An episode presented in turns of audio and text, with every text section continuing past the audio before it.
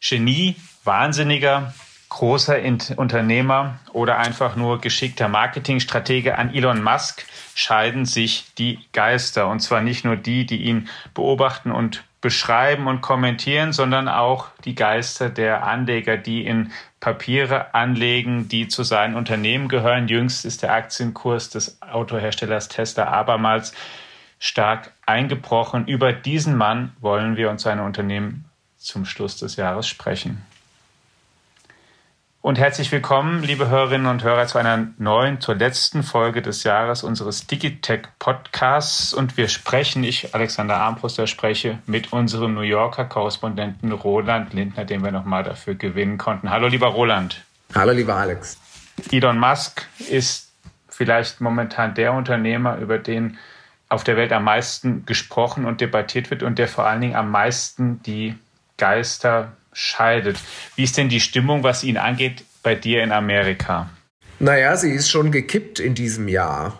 Also wenn wir ein Jahr zurückgehen, da war er ja da war ja der äh, Mann des Jahres auf dem Time Magazine. Das ist ja immer so eine, so eine Art ähm, Auszeichnung oder irgendwie so eine herausragende Figur des Jahres wird irgendwie gewürdigt. Und in diesem Jahr ist das äh, Zelensky und letztes Jahr war das eben, eben Elon Musk. Und dann stand irgendwie zur Begründung sowas dabei, wir alle leben in Elon Musks Welt ähm, oder so. Mhm.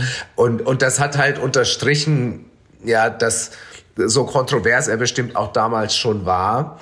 Ähm, ist es doch in erster Linie Bewunderung für ihn gewesen und ja auch irgendwie zu Recht, weil zu dem Zeitpunkt ähm, ging es Tesla äh, sehr gut ähm, und auch an der Börse. Ähm, und, und er hatte all die Erfolge mit SpaceX, mit seinem Raumfahrtunternehmen und dann hat er noch diverse andere Unternehmen, die er macht. Also insofern war er einfach der Vorzeigeunternehmer schlechthin vor einem Jahr. Und das hat sich in diesem Jahr geändert. Und ähm, die eine Sache, die passiert ist, ist natürlich die ganze Twitter-Übernahme, die ein einziges Hin und Her und ein Chaos war. Und äh, sie hat auch so ein bisschen in Frage gestellt, ob Musk denn wirklich so ein goldenes Händchen hat mit allem, mhm. weil ähm, also im Nachhinein wissen wir, er hat wirklich viel zu viel für Twitter bezahlt und ähm, äh, und zu dem Zeitpunkt, als er die Übernahme vereinbart hat im April, da ging es schon bergab mit, mit Twitter. Also das war auch äh, kein gutes Timing. Und die andere Sache in diesem Jahr ist, Musk ist nochmal um einiges kontroverser geworden und polarisierender und auch politischer. Und auch auf eine Art und Weise, die ziemlich unerklärlich ist, die auch mir ziemlich unerklärlich ist. Also er sagt viele Dinge, die vor allem am rechten politischen Rand sehr gut ankommen, also auch am ultrarechten politischen Rand, bedient er irgendwie das Publikum und ähm, das bringt ihn dann bei einigen anderen Leuten eben ähm, in, in Misskredit wieder. Insofern ähm, hat sich sein Ansehen ziemlich geändert und er ist nicht mehr einfach nur der Vorzeigeunternehmer, sondern sehr, sehr eine sehr, sehr kontroverse Figur, bei der auch fragwürdig ist, wie gut ähm, ihr, ähm, äh, ja, ob ihr Händchen wirklich so golden ist.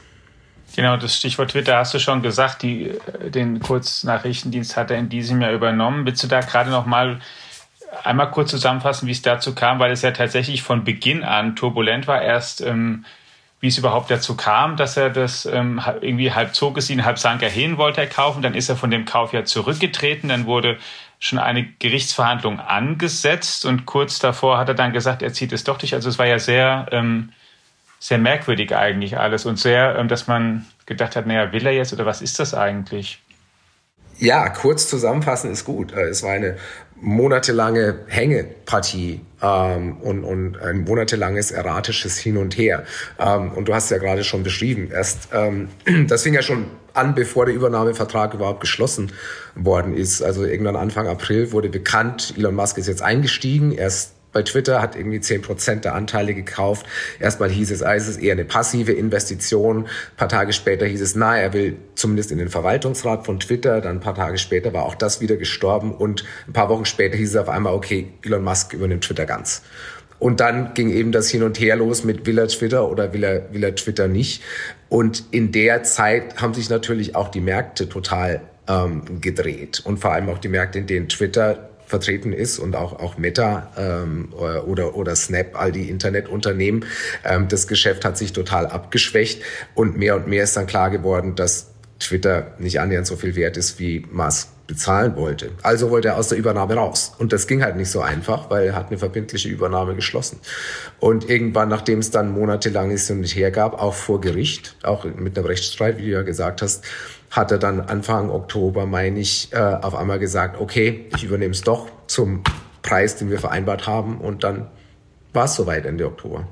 Dann hat er viel Geld bezahlt und bei Twitter ist, ähm, du hast den Vergleich auch schon gesagt, mit Meta und anderen Kon Internetkonzernen, muss man ja auch immer dazu sagen, Twitter ist eigentlich auch die einzige sehr bekannte Plattform und sehr prominente Plattform, die es, die es im Gegensatz zu den anderen nicht geschafft hat, eben zu einem betriebswirtschaftlich sehr soliden Fundament irgendwann zu kommen. Die anderen haben ja am Anfang auch nicht viel Geld verdient, aber irgendwann haben sie dann doch ein Werbegeschäft und Reichweiten orientiertes Werbegeschäft aufgebaut, mit dem sie einfach Milliardengewinne Quartal für Quartal ausweisen konnten. Und Twitter hat das ja nicht ansatzweise geschafft, eigentlich, seitdem es es gibt, oder? Ja, und das ist auch so ein bisschen ein, ein Rätsel und das ist bestimmt ja. im Management anzulasten, weil Twitter ist ja unglaublich präsent. Also ich würde sagen, ja, selbst eben. außerhalb unserer Journalistenblase ist es, ist es präsent. Auch Leute, die gar nicht auf Twitter sind, kommen ständig mit mit Twitter in Berührung mit dem, was andere Leute auf Twitter sagen. Also allein während in der Zeit, in der der Trump noch ständig getwittert hat. Also insofern, äh, Twitter ist unheimlich präsent und, und verglichen damit aber ein wirtschaftlicher Zwerg, der auch kaum, wenn überhaupt, profitabel ist. Ähm, und das mhm. ist schon ziemliche, eine ziemliche Dissonanz, die auch wirklich ein bisschen rätselhaft ist. Und Elon Musk hat dann auch sehr drastische Maßnahmen erstmal ergriffen, als er es übernommen hat. Er hat die Führung rausgeschmissen und ein Teil ist selbst gegangen des Managements und dann auch einen großen Teil der Belegschaft hat er begonnen zu entlassen. Aber man weiß nicht so genau, ob Twitter jetzt eigentlich ähm, auf welchen Füßen es jetzt steht, ob die Richtung stimmt, ob es noch schlimmer geworden ist. Da gibt es ja verschiedene Hinweise, ne? Die ja, klar. Also es gibt äh, potenzielle gute Zeichen, aber ich würde sagen noch mehr schlechte Zeichen. Mhm. Ähm, also natürlich hat er jetzt die Kostenbasis in Form von Mitarbeitern total äh, zusammen ähm, gekürzt. Twitter hatte 7500 Mitarbeiter vor der Übernahme, jetzt sind es noch ungefähr 2000. Also das ist ja ein irrsinniger ja. Stellenabbau. Äh, viele davon sind auch, also viele nicht, aber einige davon sind auch freiwillig gegangen. Ähm, weil sie gemerkt haben, dass ein ganz anderer und ziemlich rauer Wind jetzt auf einmal weht. Du erinnerst dich vielleicht, Elon Musk hat ja mal so eine E-Mail geschrieben an alle Mitarbeiter und hat sie quasi ähm, zu einer Art Selbstverpflichtung aufgefordert. Also dass ja. sie quasi zustimmen, äh, künftig extrem hardcore arbeiten zu wollen. Und die mussten da quasi, quasi auf, auf Ja klicken sogar, dass sie, da, ja. dass sie das machen wollen. Und wenn nicht, dann können sie, können sie gehen. Und, und viele sind dann auch tatsächlich gegangen. Aber viele hat er eben auch, ähm, äh, äh hat er eben auch rausgeschmissen. So, also insofern sind die Kosten bestimmt deutlich niedriger, aber vermutlich sind auch die Umsätze deutlich niedriger. Mhm. Äh, viele Unternehmen haben ja äh, eine Art Werbeboykott angekündigt, äh, dass sie erstmal keine Anzeigen mehr auf Twitter schalten und Werbung steht halt für mehr als, für immer noch mehr als 90 Prozent des Umsatzes von Twitter. Und wenn auf einmal alle möglichen Werbekunden sagen, wir schalten keine Anzeigen mehr, dann ist das ein Schlag ins Kontor. Naja, zumal er auch seine andere Idee, die er schon zu Beginn lanciert hat, die aber dann auch einigermaßen chaotisch verlief, nämlich ähm, mit sozusagen Abonnements, also mit, dass ähm, ein verifizierter Account Geld kostet, das, das in der Breite ist, ist, ist ihm ja auch nicht gelungen, so ein zweites Standbein sehr schnell zu etablieren. Ich nehme an, dass das auch der Plan schon ist und vielleicht auch sich so entwickelt, aber zumindest jetzt sind wir noch weit davon entfernt, dass das eine Stütze des Unternehmens ist. Ne? Auf jeden Fall sind wir weit davon entfernt. Die, die Idee an sich ist ja, und das habt ihr auch in diesem Podcast schon gesagt, ist ja, ist ja keine dumme mhm. ähm, sich, sich breiter aufzustellen, äh, Geld mit Abonnements einzunehmen. Ähm, aber also so wie es bisher gelaufen ist, war es äh, eben auf Musk Art sehr, sehr erratisch, als eben dieses äh, Verifikationsabo eingeführt worden ist und, und dann ähm, haben aber alle möglichen Leute sich als andere Leute ausgegeben, was man vorher auch erwarten hätte können. Und ja. insofern musste das alles noch einige Male neu justiert werden. Aber also jedenfalls, wenn das jetzt klappt, ist immer noch die Frage, also wie schnell macht das dann wirklich einen Unterschied? Also es müssten schon wahnsinnig viele Leute dieses Abo abschließen, ähm, damit ähm, also damit das Gewicht von solchen Abonnements verglichen mit Werbung wirklich deutlich zunimmt. Ähm, also mhm. in, insofern ist es ist nicht so, dass, dass, dass diese Idee, die an sich keine schlechte ist, dass, dass die jetzt sehr schnell ein Heilsbringer sein könnte oder den Kurs dreht. Was glaubst du denn, was wird denn bei euch diskutiert, warum er das eigentlich gemacht hat? Weil wir haben ja schon am Anfang auch gesprochen, Elon Musk ist ja ein Multiunternehmer. Über Tesla werden wir jetzt gleich ausführlich sprechen. Er hat aber auch ein Neuralink, eine Unternehmung, die ähm, das Gehirn unterstützende Hardware herstellen möchte, um bestimmte Krankheiten zu, zu, zu, zu behandeln zum Beispiel. Er hat ein Tunnelbohrunternehmen, er hat ein Weltraumunternehmen SpaceX. Ähm, der, der, ist ja bestimmt niemand, der sich jetzt äh, langweilt und wo man sagen kann, der hat so viel Zeit. Weiß man, was ihn jetzt dazu getrieben hat, dass er jetzt ausgerechnet noch Twitter eigentlich wollte oder jetzt da dann ähm, das macht? Naja, also ich kann nicht in keinen, seinen Kopf schauen, aber es ist ja nun schon einigermaßen offensichtlich, dass Elon Musk die Aufmerksamkeit liebt. Mhm.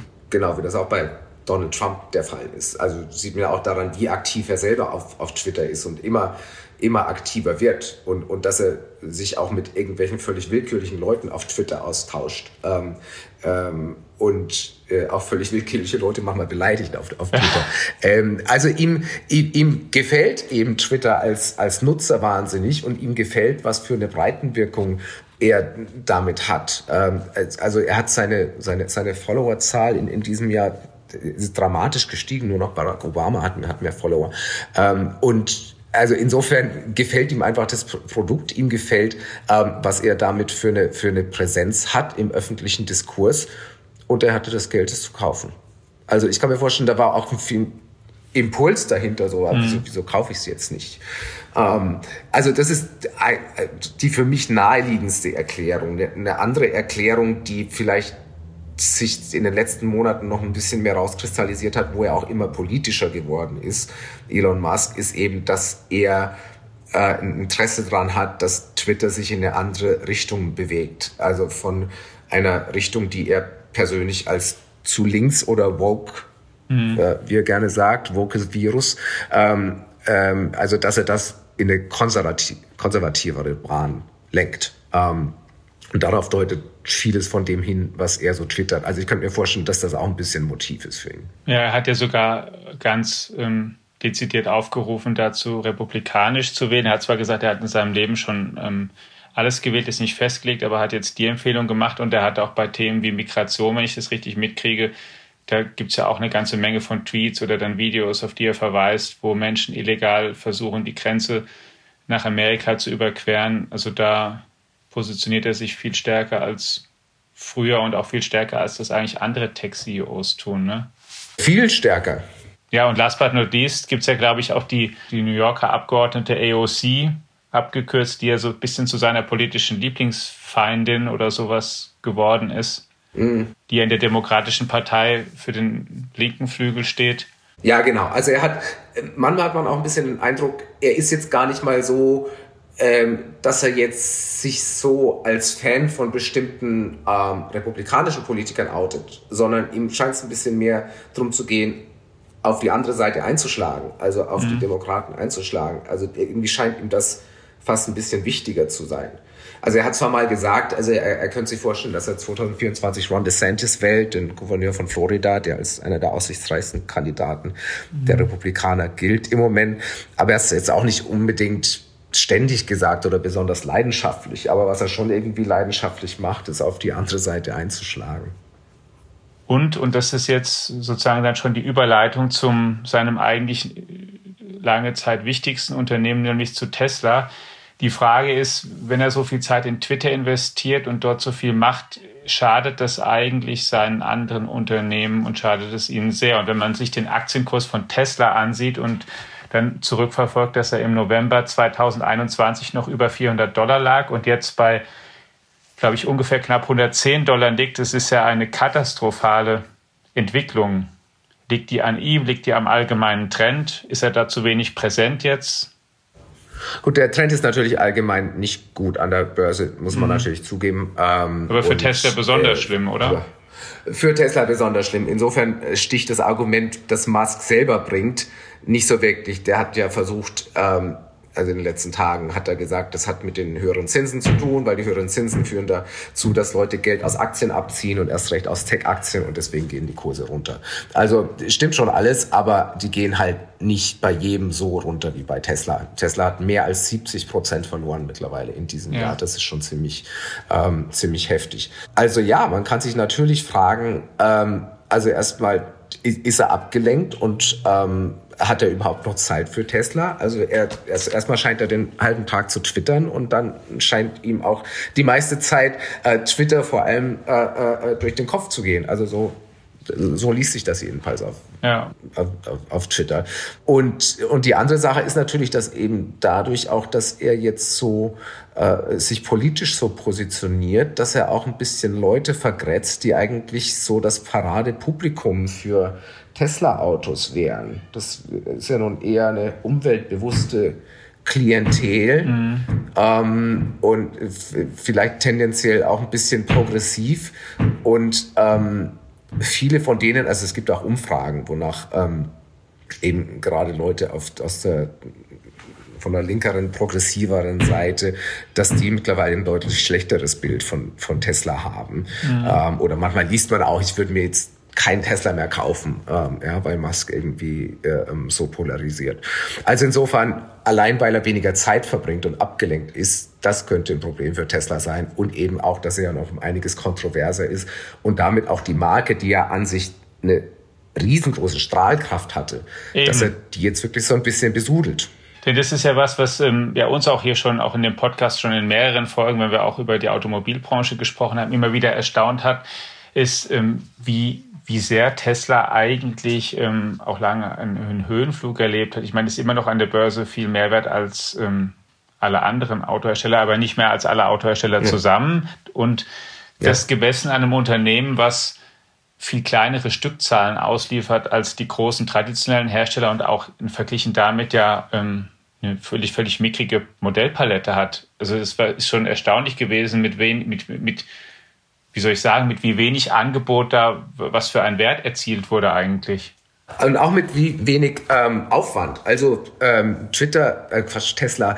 Tesla hat ja nun zum Beispiel, die machen quasi überhaupt kein Marketing mhm. im Prinzip überhaupt nicht. Oder und haben auch mittlerweile keine PR-Abteilung mehr. Ja. Weil im Prinzip das ganze Marketing und die ganze PR macht eben Musk selber. Und insofern, weil er eben auch so der die Galionsfigur immer war. Und, und solange er eine weithin bewunderte und als cool befundene Galionsfigur war, ähm, war das auch ganz wunderbar für Tesla und hat auch funktioniert, Tesla in Bewertungen hineinzuheben, die mit den fundamentalen Daten irgendwie, die davon völlig entrückt waren. Mhm. Aber wenn jetzt irgendwie seine eigene Marke, sein eigenes Bild Schaden nimmt, dann geht die Gleichung natürlich nicht mehr so richtig auf. Und dann merkt man das an der Börse dann besonders stark. Kurz zu den fundamentalen Daten, aber wie steht Tesla eigentlich gerade da? Im Prinzip schon gut. Also bis zu den letzten Zahlen war es sehr gut. Also ähm, Tesla hat Quartal für Quartal jetzt eigentlich immer Milliardengewinne ähm, ausgewiesen, macht das mhm. mittlerweile seit ein paar Jahren. Aber, aber es ist im, insgesamt noch eine eher jüngere Entwicklung. Tesla war ja mal chronisch defizitär, aber mittlerweile ja. kann man sagen, die sind wirklich gut und solide, ähm, profitabel. Ähm, insofern wirtschaftlich geht's denen ganz okay. Und, und sie, Tesla hat ja auch einiges Beeindruckendes geleistet, auch, auch in diesem Jahr. Also hat die beiden Werke eröffnet in Berlin und in, und in Texas. Ähm, also insofern operativ ähm, läuft vieles ähm, sehr gut, auch wenn jetzt im Moment schon dunkle Wolken aufziehen. Das äh, muss man schon sehen und man muss auch sehen, wie, wie die Zahlen sich jetzt dann weiterentwickelt zum Jahresende hin und, und, und im, im neuen Jahr. Also weil es gibt Probleme in China ähm, und ähm, auch, auch in USA äh, hat Tesla jetzt gerade irgendwie mehr, mehr Rabatte gegeben. Also insofern gibt es schon ein bisschen die Sorge, dass die Nachfrage vielleicht nachlassen könnte. So ein bisschen. Mhm. Und die Konkurrenz wird natürlich jetzt schon immer stärker ja, also wir konnten ja jahrelang sagen, äh, es, es, gibt nur Tesla und sonst niemanden und alle anderen, die bringen ihre ersten Elektroautos auf den Markt, aber keiner kauft sie. Aber so langsam kann man das nicht mehr sagen. Ja, das ist was, was wir hier auch denken. Die Konkurrenz, die ist jetzt ähm, aufgewacht, nachdem sie am Anfang, ja, wie du gesagt hast, das nicht richtig ähm, geglaubt oder hatte wahrhaben wollen. Aber jetzt ist sie wirklich da. Sie hat sehr viel Erfahrung im Autobauen. Sie hat große Vertriebsnetze. Sie bietet auch zu ganz anderen Preispunkten Modelle an. Tesla ist ähm, kein Auto für Niedrigverdiener, selbst nach Förderungen nicht. Andere haben eher die Chancen, da in Preissegmente reinzustoßen und und der ganze Fokus, ich meine, das sieht man ja hier in Deutschland auch, der Fokus ist schon ziemlich klar darauf, mittlerweile in der Politik ohnehin, aber auch in den Unternehmen, dass eigentlich die Elektromobilität so die dominierende Antriebsart sein wird in der Zukunft. Und jetzt die Verbrennungsalternativen, die gibt es zwar noch eine Weile, aber die werden hier peu à peu unbedeutender und, und der wird auf jeden Fall für Tesla, also Tesla hat mit Sicherheit eine starke Marke, aber sie kriegen immer mehr Konkurrenz und die anderen Marken, Mercedes, BMW, VW, sind natürlich auch keine schwachen Marken in dem Sinne. Also nur mal jetzt für Deutschland gesprochen, aber die Luxushersteller natürlich auch für die ganze Welt. Ja, und die kommen nun eben reihenweise mit neuen Modellen. Wohingegen von Tesla jetzt gar nicht so furchtbar viel Neues äh, kam oder, oder zu, zu erwarten ist. Also das Model Y, Y ist ja jetzt auch schon ein paar Jahre alt. Das war irgendwie so der letzte, mhm. ähm, letzte Personenwagen, der, der kam. Jetzt soll dann nächstes Jahr soll wohl der Cybertruck kommen, dieser, dieser Pickup. Das wollte ich gerade fragen. Diese, Von dem, da wusste ich jetzt nicht, wie da, ehrlich gesagt, gerade aus dem Kopf, wie da der Stand ist. Aber den hat er ja mal vorgestellt und den Lastwagen, einen E-Lastwagen. Genau, der Lastwagen, das ist auch äh, auf der Habenseite, da hat Tesla vor ein paar Wochen tatsächlich die ersten ausgeliefert. Ähm, also wie, wie, schnell das jetzt hochgefahren wird und wie schnell das mehr werden, muss, muss man noch sehen, aber das ist jetzt jedenfalls auf dem Markt und nächstes Jahr soll der Cybertruck kommen, ähm, der aber schon sehr, sehr, sehr eigenwillig aussieht. Der, der diese wahnsinnig kantige Form ja. ähm, sieht irgendwie sehr futuristisch aus. Ähm, also wird mal sehen, ob das also es sieht so ein bisschen nischig eigentlich aus ähm, und, und nicht nach einem ähm, Massenschlager. Äh, aber, aber, aber mal sehen. Ähm, das ist jedenfalls das, das größere Produkt, was im nächsten Jahr von Tesla zu erwarten ist. Ja, und noch fernere Zukunft ist die ähm, Ankündigung, die dieses Jahr ja auch kam, einen humanoiden Roboter irgendwann zu produzieren. Aber da habe ich den Eindruck, dass das ähm, tatsächlich vor allen Dingen Marketing war. Ich will ja nicht ausschließen, dass die irgendwann einen bauen, der in, aber ich weiß ich nicht, ein so wie der da kam, der kam ja auch erst im Kostüm, danach mal ein echter Prototyp, aber das ist ja noch weit davon entfernt, dass das wirklich ein Massenprodukt ist oder auch überhaupt ein fertiges Unikat wäre. Ja, wobei, ich weiß jetzt gar nicht, was die letzte Aussage war, wann der kommen soll, aber jedenfalls hat Musk in seiner unnachahmlich unbescheidenen Art äh, gesagt, dass äh, er, er meint, dass dieser Roboter, ähm, dass der, ähm, der könnte mal wichtiger werden als das ganze Autogeschäft von Tesla. Ja, ich weiß auch noch, ich habe damit tatsächlich auch in dem Moment, oder zumindest einen Ausschnitt der Präsentation habe ich gesehen, und da steht er da und kündigt auch, glaube ich, hat auch ein ziemlich ambitioniertes Jahr angekündigt und nebendran stehen die drei Entwickler oder die Abteilungsleiter oder die mhm. Leute, die das machen. Und man sieht nur in dem Moment, wo er dann die sehr konkrete Ansage gemacht, dass sie so anfangen, so haben sie davor so in die Kamera geguckt und danach haben sie so ein bisschen so zum Boden und weggeguckt und man sieht es, weißt du, wenn dann so die Hände hinter den Rücken gehen und also wenn dann Leute nicht mehr so genau wissen, wo sie mit ähm, ihren Händen oder ihrem Blick hin sollen, dass ich glaube, ja. also man hatte so kurz den Eindruck, ich ist jetzt reine Spekulation, aber von mir, ich, ich weiß es nicht, man hatte den Eindruck, dass die Leute selbst ein bisschen überrascht waren in dem Moment. das wäre nicht das erste Mal, dass Musk irgendwie auf der Bühne ähm, irgendwelche äh, Zeitpläne ausgibt, die allen seinen Mitarbeitern neu sind und völlig unerreichbar scheinen. Ja, das ähm, autonome Auto ist ja auch noch nicht da, was er ja. auch schon ein paar Mal angekündigt hatte, auch schon zu viel früheren, also zu Zeitpunkten, die wir schon längst überschritten haben. Ja. Wenn man das zusammenfasst, Tesla steht betriebswirtschaftlich also auf einem inzwischen soliden Fundament, aber die Marke leidet offenbar momentan auch unter dem Gebaren des Chefs, der eben viele Unternehmen führt. Und jetzt können wir zu den Verbleibenden sozusagen auch noch kommen, die ja zu seinem Reich da gehören, das Weltraumunternehmen SpaceX, das gibt es noch, und dann eben Neuralink, die diese Schnittstelle bauen und dann seine Tunnel, Tunnelbohrunternehmung SpaceX, die an, die sind ja aber beide ja klein und SpaceX ist aber tatsächlich auch ein wirklicher veritables, ziemlich solides Unternehmen inzwischen, oder? Absolut. Also man kennt keine Finanzdaten in dem Sinne, mhm. weil es nicht an der Börse vertreten ist. Insofern weiß man nicht, wie viel, wie viel Umsätze oder ob sie Gewinne machen. Aber im Sinne von dem, was sie machen, was sie leisten, was sie für die NASA, für die US-Raumfahrtbehörde leisten, welche Meilensteine sie erreicht haben, ist SpaceX im Moment eine uneingeschränkte Erfolgsgeschichte. Auf jeden Fall. Und die werden auch, also als, als privates Unternehmen sind die auch mit 120 Milliarden Dollar oder sowas bewertet worden. Das ist schon sehr viel für ein, für ein nicht börsennotiertes Unternehmen. Das ist, das ist wirklich eine Erfolgsgeschichte, SpaceX. Mit der Boring Company, das ist ja so ein bisschen entstanden aus, aus dieser Idee von Musk mit, mit diesem Hyperloop. Genau. Ähm, also so einer, so einer, so einer schnell, futuristischen Schnellbahn. Ähm, und jetzt macht er eben mit der Boring Company, baut er große Tunnel und will irgendwie quasi unterirdische Nahverkehrssysteme bauen. Da kommt er aber noch nicht so wirklich voran. Es gibt in, in, in Las Vegas so ein, so ein Pilotprojekt, was auch eine Station ist äh, im, im, Messezentrum, wo die, wo die CES, die Elektronikmesse immer stattfindet. Mhm. Und, und das ist, glaube ich, letztes Jahr in Betrieb genommen worden. Und das ist alles aber noch auf extrem kleiner Flamme. Und einige andere Projekte sind irgendwie ziemlich groß angekündigt worden, aber man hört nicht mehr so viel davon.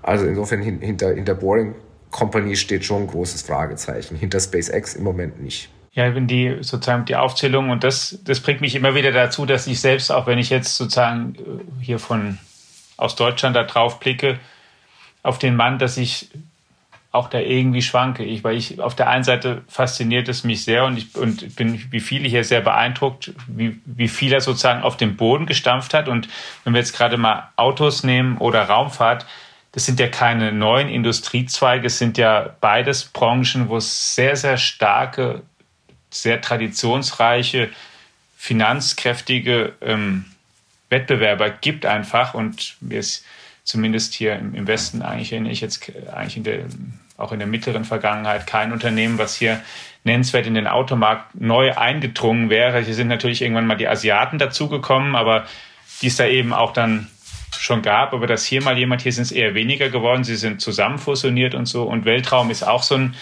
Thema, wo es auch ein paar große Hersteller in Amerika gibt, die auch zum, zum Teil eben mit dem ja, ich, ich weiß nicht, zugespitzt so eine Art auch zu, zum Teil halbstaatliche Unternehmen irgendwie sind, also wo auch schon, schon über Jahrzehnte eben das Pentagon oder die NASA die großen Geldgeber oder, oder Auftraggeber sind und dann wird gefertigt und der hat in zwei Bereichen sich so da rein, reingebissen und sich als neuer Wettbewerber etabliert. Und andererseits ist, sitze ich genau, genau wie du auch dann da bei Twitter und sehe, was da so kommt und denke manchmal, was ist eigentlich das gerade?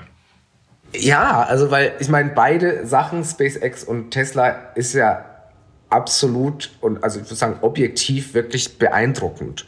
Und ich denke, man kann auch wirklich sagen, bestimmt geht da auch viel auf Elon Musks Konto. Ähm, und, und, und das ist seine Verantwortung. Ist ja schon be bekannt als jemand, der wirklich ein, ein Operator ist. Also mhm. jemand, der sich wirklich, äh, also der nicht nur den, den Mund aufreißt, sondern der sich wirklich in die, in die Tiefen der, der Materie einarbeitet und also fast schon, äh, ähm, ich glaube, er nennt sich sogar selber Nanomanager. Ähm, also jedenfalls der, der wirklich auch die so. allerkleinsten Details irgendwie noch, noch wissen will. Also insofern, äh, das ist alles ex extremst beeindruckend und dann steht aber jetzt Twitter dagegen, was im Moment wie eine einzige große Dilettantenshow aussieht. Und das passt irgendwie überhaupt nicht zusammen. Und ich, ich kann das auch nicht so richtig erklären. Also es kann natürlich sein, dass wir das alles nicht verstehen. Also dass vielleicht steht, steht irgendeine äh, Maskmagie dahinter, die wir alle noch nicht verstehen oder die ich nicht verstehe. Also wer weiß, es kann sein. Ich habe auch dann, ne, das kann ich aber nicht so, natürlich nicht von hier einfach verifizieren, aber ich habe zumindest so auch so ein paar Theorien gelesen, dass er bestimmte Sachen getwittert oder auch dann hat er so so Umfragen gemacht und Abstimmungen und dass das möglicherweise auch einfach ähm, gezielt Botfallen gewesen sind, weil er ja schon immer mal beklagt hat, dass es hier zu wenige, äh, also zu viele automatische Accounts gibt, die eigentlich halt eben nicht echte Nutzer repräsentieren und um die abzugreifen und zu neutralisieren, dass da was getestet sei und auch in dem, was auch nur als Theorien ähm, wurde dann auch mal, immer mal verbreitet, dass er auch manche so Kommunikation mit der Belegschaft auch ein bisschen gemacht hat, um herauszufinden, wer wer leistet hier was, wer ist hier wie wichtig im Unternehmen, aber ja, es wirkt halt dann doch sehr chaotisch und sehr, gut, nach unserem Verständnis sowieso rabiat, aber. Äh, ja, also wer weiß, vielleicht gibt es, wie man sagt, Method to the Madness, ähm, die wir nicht sehen.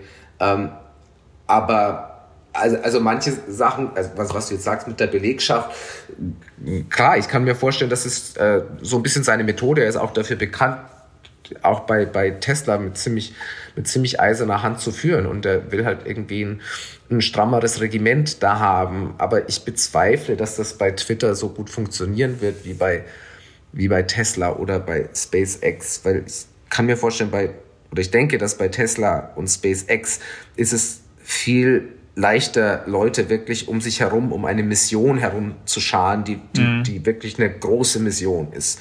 Und, und Twitter hat das nicht so. Twitter ist halt eine Online-Plattform. Davon, davon gibt es viele. Und wenn ich heute bei Twitter rausgeschmissen wäre, dann finde ich wahrscheinlich woanders auch einen guten Job, der, der vielleicht keinen Willkürherrscher an der Spitze hat. Deswegen, ich, ich kann nicht wirklich sehen, wie, wie das äh, das Rezept, was vielleicht bei Tesla oder bei SpaceX funktioniert, bei, bei Twitter funktioniert.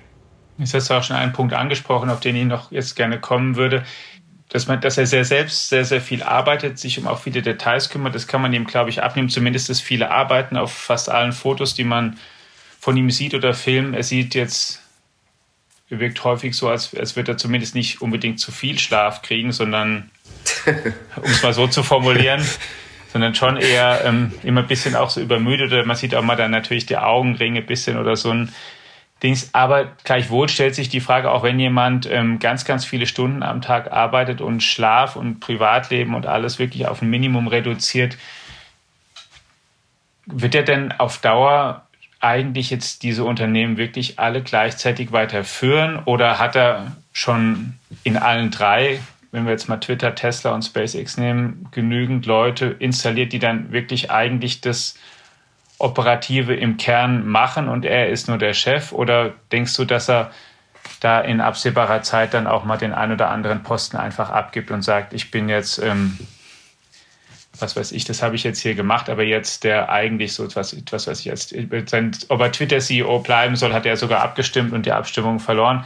Aber dass er dann einfach jetzt mal jemanden holt, der das dann macht und er ist noch der, der Eigentümer und der die letzten Entscheidungen trifft, aber dass er, dass er das eben an andere delegiert.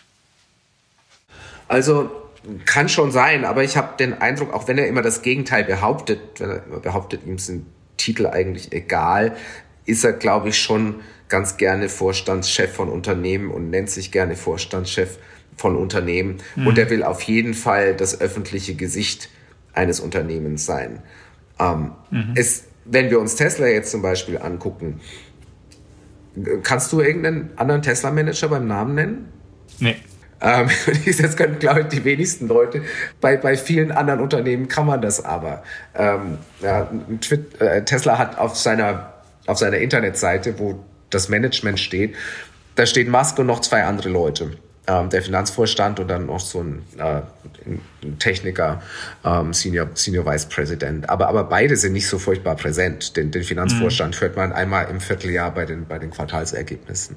Also insofern, der hat da niemanden wirklich hochkommen lassen. Das scheint ihm nicht so wirklich also das scheint nicht so wirklich in seiner Natur zu liegen. SpaceX ist ein bisschen anderes Beispiel. Da gibt's eine Chief Operating Officer, Quinn Shotwell heißt die.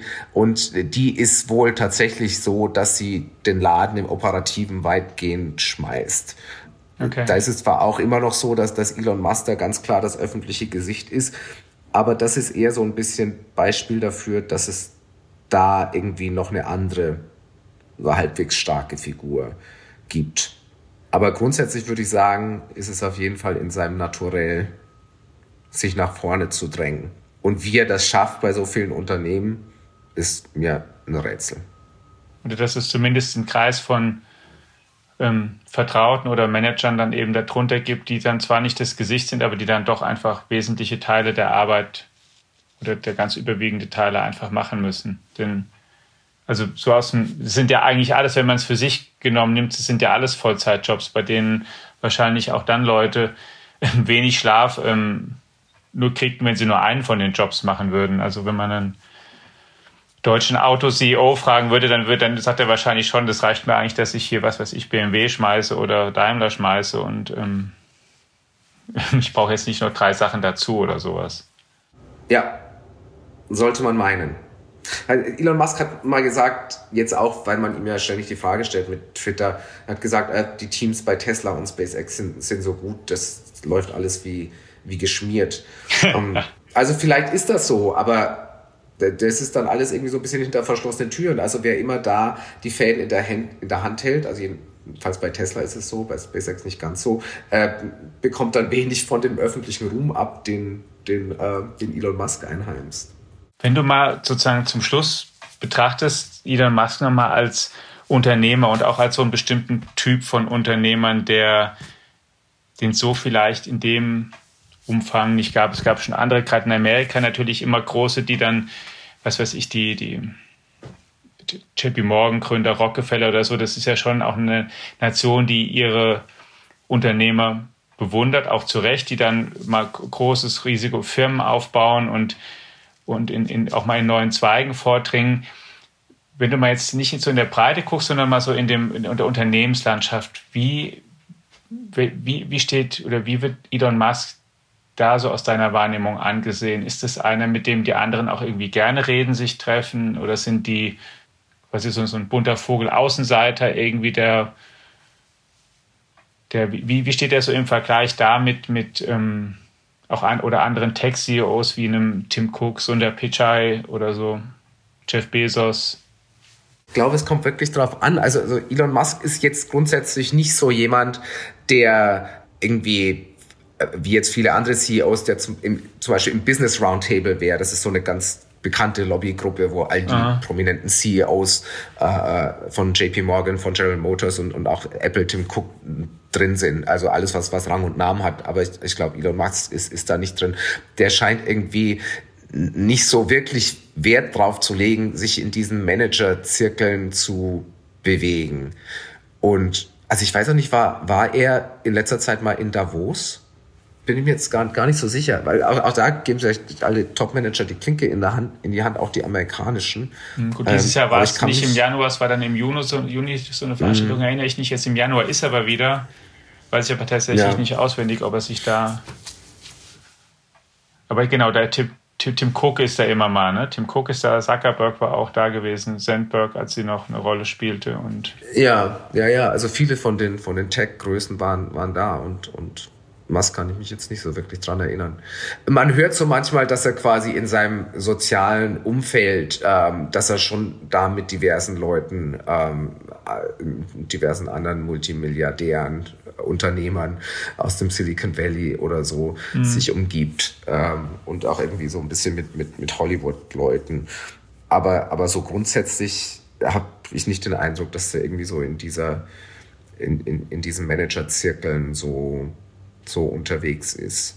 Er wird schon von Managern, von anderen Managern ziemlich bewundert, mhm. habe ich den Eindruck. Die sagen das schon oft. Zum Teil auch jetzt noch, nach, nach der Twitter-Übernahme und, und, und auch bei dem ganzen Chaos. Also irgendwie war der, der Mitgründer von, von Netflix, Reed Hastings, war kürzlich mal auf einem Podium und, und hat sich da sehr lobend über Elon Musk geäußert, hat gesagt, er, er hätte vielleicht er selbst hätte vielleicht einen etwas anderen Führungsstil, aber grundsätzlich äh, findet er das gut, was er macht, Musk, und, und traut ihm einiges zu. Also ich glaube, Bewunderung gibt es, gibt es sicher. Aber, aber Musk scheint sich nicht, selbst nicht so sehr mit, mit, mit den anderen Managern zu umgeben. Deine Prognose für das kommende Jahr, wenn wir Ende des Jahres 2023 über Elon Musk nochmal sprechen sollten, ist er aus deiner Sicht dann wahrscheinlich wird er dann immer noch CEO von Tesla, Twitter und SpaceX sein oder nicht? Jetzt musst du Ja oder ich, Nein sagen. Äh, okay, ich sage jetzt einfach mal, er, er, wird nicht CEO von allen drei Unternehmen noch sein. Okay. Aber ehrlich gesagt, jede Prognose, die mit Elon Musk zu tun hat, gebe ich mit extrem wenig äh, Selbstvertrauen. Äh, weil da, dazu ist er einfach zu erratisch und kann morgen etwas ganz anderes tun, als was man heute von ihm erwartet. Sagt Roland Lindner, unser Korrespondent in New York schon seit vielen Jahren, der die Unternehmensberichterstattung der FAZ aus Amerika macht. Ganz, ganz vielen Dank, lieber Roland, dass du dir zwischen den Jahren die Zeit genommen hast, um über Elon Musk zu sprechen. Dann noch ein Tipp, ein Lesetipp in der aktuellen Ausgabe der FAZ können Sie auch nochmal ein Porträt, eine Analyse über Elon Musk lesen, das die du, Roland, mit deinem Kollegen Wieland von Petersdorf geschrieben hast über das Auftreten, Wirken und das, den Werdegang von Elon Musk in diesem Jahr. Und natürlich halten wir Sie nicht nur darüber, auch in den nächsten Podcasts und allen anderen Kanälen der FAZ auf dem Laufenden. Jetzt aber, liebe Hörerinnen und Hörer, vielen Dank, dass Sie eingeschaltet haben. Vielen Dank auch für ein Jahr Treue im Podcast, ein weiteres. Kommen Sie gut ins nächste Jahr, bleiben Sie gesund und wir freuen uns, wenn Sie auch beim nächsten Mal wieder einschalten. Ciao.